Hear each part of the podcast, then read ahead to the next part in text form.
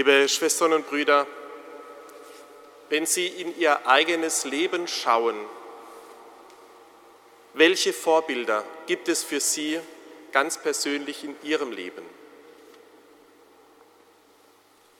An wen denken Sie spontan, wenn Sie das Wort Vorbild hören?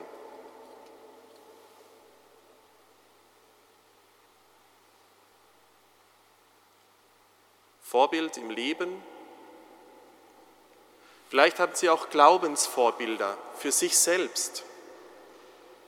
Menschen, denen Sie Ihren Glauben verdanken.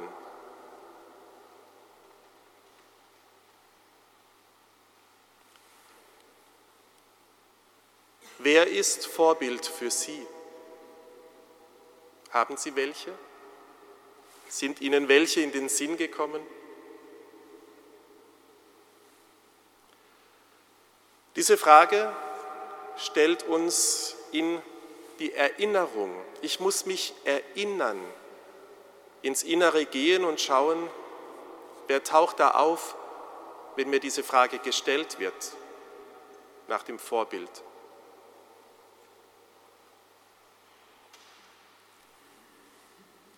Das Buch Exodus führt uns in die Erinnerung. Gott selbst führt in die Erinnerung und zeigt sich gleichzeitig als leidenschaftlicher Gott für das Volk Israel, dass sie nicht vergessen, woher sie kommen und wer sie gerettet hat. Ich ermahne euch, denkt, erinnert euch an die Befreiung aus, Israel, aus Ägypten, ich bin der Gott, der dich herausgeführt hat aus dieser Gefangenschaft in die Freiheit hinein. Und dann kommt die Ermahnung Gottes. Und wenn wir diese Stelle heute hören, erleben wir auch einen leidenschaftlichen Gott, der für die Schwachen, für die Hilfsbedürftigen eintritt und zornig wird. Dass die Waisen und Witwen und die Armen nicht ausgebeutet und verachtet werden. Und wenn wir diese Stelle hören, dann müssen wir uns bewusst machen, dass es damals wohl schon im Argen lag, dass die Menschen eben nicht ordentlich mit denen umgegangen sind, die hilfsbedürftig waren und die Schutz gebraucht haben. Sonst hätte Gott nicht so leidenschaftlich reden müssen. Gottes leidenschaftliche Liebe kann auch zornig werden. Sie kennen vielleicht selber dieses Gefühl nach dem heiligen Zorn, wenn Unrecht geschieht um sie herum.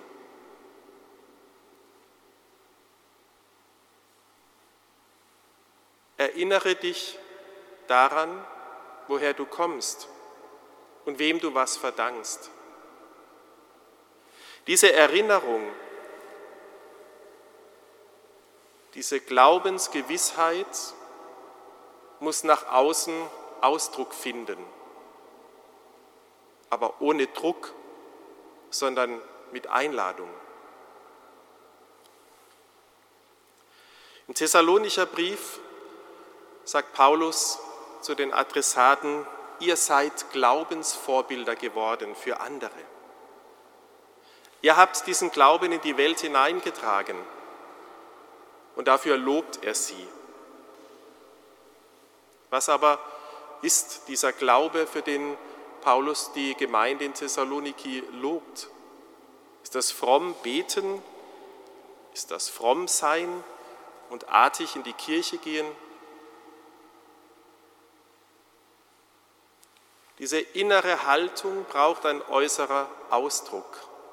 Und es wird deutlich, was gemeint ist damit im Alten Testament im Neuen Testament und ganz besonders bei Jesus selbst. Der Glaube, das, wovon wir überzeugt sind, das, was in unserem Inneren herrscht, muss konkret erfahrbar sein. Was ist das Wichtigste? Was ist das wichtigste Gebot? So versuchen die Menschen, Jesus aufs Glatteis zu führen, aber sie schaffen es nicht.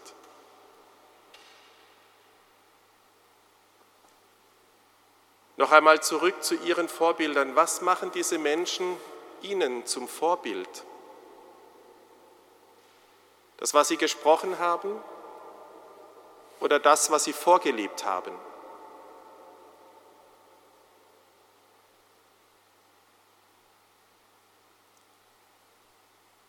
Irgendjemand hat einmal gesagt, verkünde stets das Evangelium, verkünde stets die frohe Botschaft und wenn es notwendig ist, gebrauche dafür Worte. Das Entscheidende sind nicht unsere Worte, das Entscheidende ist, dass wir leben, wovon wir überzeugt sind, dass wir nach außen zum Ausdruck bringen, wovon unser Herz voll ist, wovon wir im Inneren überzeugt sind. Glaubwürdige Vorbilder sind die Menschen, bei denen sich Reden und Taten decken und übereinstimmen. Und was ist das Wichtigste für uns als Christen? Was ist das Wichtigste in unserem Leben? Jesus konzentriert es auf drei Gebote. Und es ist ein Thema, das allen drei gleich ist. Die Liebe. Das erste ist Gott lieben, Gottes Gebot halten. Das zweite, meine Mitmenschen lieben. Und das dritte, als Grundvoraussetzung vielleicht, mich selber lieben. Sie alle können wahrscheinlich dieses Hauptgebot der Liebe, Sie alle kennen es auswendig, Sie können es formulieren, aber was heißt das denn, Gott zu lieben mit ganzem Herzen, mit ganzer Seele, mit ganzer Kraft? Was sind diese Gebote Gottes? Die zehn Gebote, ja, aber diese Liebe zu leben, wie er sie vorgelebt hat. Ich könnte es auch nochmal freier formulieren und sagen, was sind denn die Spielregeln Ihres Alltags, nach denen Sie handeln? Sind das die Spielregeln Gottes oder sind das die Spielregeln unserer Gesellschaft, an denen wir uns doch irgendwie orientieren, um nicht aufzufallen und gut durchzukommen? Jeder ist sich schließlich selbst der Nächste.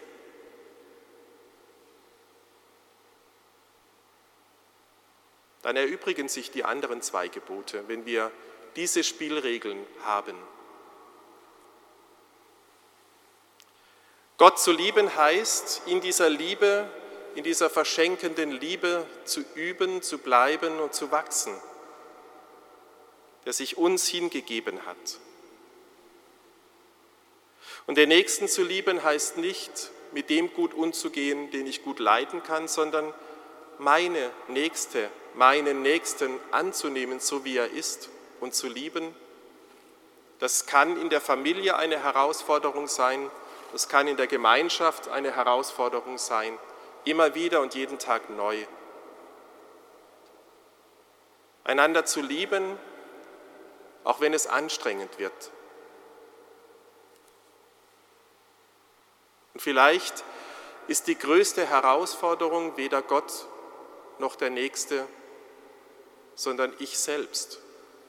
Kann ich mich annehmen, wie ich bin? Achte ich auf meine Bedürfnisse? Achte ich auf meine Grenzen oder schieße ich immer wieder darüber hinaus, um es anderen möglichst recht zu machen? Selbstwahrnehmung gehört zur Selbstliebe und Selbstfürsorge gehört genauso zu dieser Selbstliebe. Das hat nichts mit Egoismus zu tun, sondern das hat etwas mit Wahrnehmen zu tun was brauche ich eigentlich? Was will ich? Und was schadet mir? Sich selber zu kennen und sich selber anzunehmen ermöglicht letztlich, dass ich auch andere annehmen kann. Wenn ich gut für mich sorge, im besten Sinne des Wortes, dann kann ich auch fürsorglich mit anderen umgehen, Nächsten lieben. Ich glaube, bärbeißige Menschen, Menschen, die manchmal verbittert sind und mit anderen gastig umgehen, die tun sich mit sich selbst schwer. Denen fehlt genau diese Liebe zu sich selbst.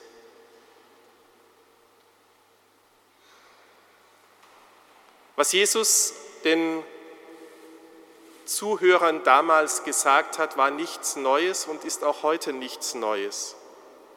Und vielleicht kann man es noch einmal anders auf eine eigene Formel herunterdampfen und mich fragen, was will ich denn? Wie will ich, dass andere mit mir umgehen? Wie will ich, dass mit mir umgegangen wird? Und ich glaube, wir sind alle so gute Menschen, dass wir eine Ahnung davon bekommen, dass manche Verhaltensweisen keiner von uns wirklich will. Das ist der Maßstab, der für alle Berufe gilt, der für alle Lebenssituationen gelten kann. Ich war vor einigen Tagen mit ehemaligen Kolleginnen und Kollegen der Krankenpflege zusammen und wir haben festgestellt, dass sich die Situation in den Einrichtungen in der Kranken- und Altenpflege wesentlich verändert hat. Von ganzheitlicher Pflege zu einem Standard unterhalb von satt und sauber, was damals ein Schimpfwort war. Aber wir waren alle davon überzeugt, dass es letztlich nur darum gehen kann, zu schauen, wie würde ich mir wünschen, dass mit mir umgegangen wird, wenn ich krank bin? Wie würde ich mir wünschen, dass mit meinen Angehörigen umgegangen wird, wenn diese krank sind? Wenn ich mir diesen Blick bewahren kann, in der Pflege und im Alltag, dann hätten wir schon viel gewonnen in unserer Gesellschaft und auch in unserer Kirche. Worum geht es? Wer ist unser Vorbild im Leben und im Glauben? Wenn wir Jesus Christus anschauen als das Lebensvorbild für berufene Menschen in der Gemeinschaft, aber auch für jeden Christen, weil wir Christus nachfolgen, dann fallen wir mir zu Jesus Christus folgende Schlagworte ein. Dieser Mann war authentisch und ehrlich. Der hatte keine Angst vor anderen Menschen, auch vor denen nicht, die ihn aufs Glatteis führen wollten. Er hat sich sein Leben lang orientiert an Gott und ist seinen Weg konsequent gegangen. Allen Widerständen zum Trotz, allen Herausforderungen sich stellend. Und mir fällt dieses Wort radikal ein. Er hat radikal gelebt und radikal geliebt. Und diese Liebe hat ihn ans Kreuz gebracht. Gott zu lieben, den Nächsten zu lieben, sich selbst zu lieben, das ist leicht gesagt, aber es bleibt eine Herausforderung.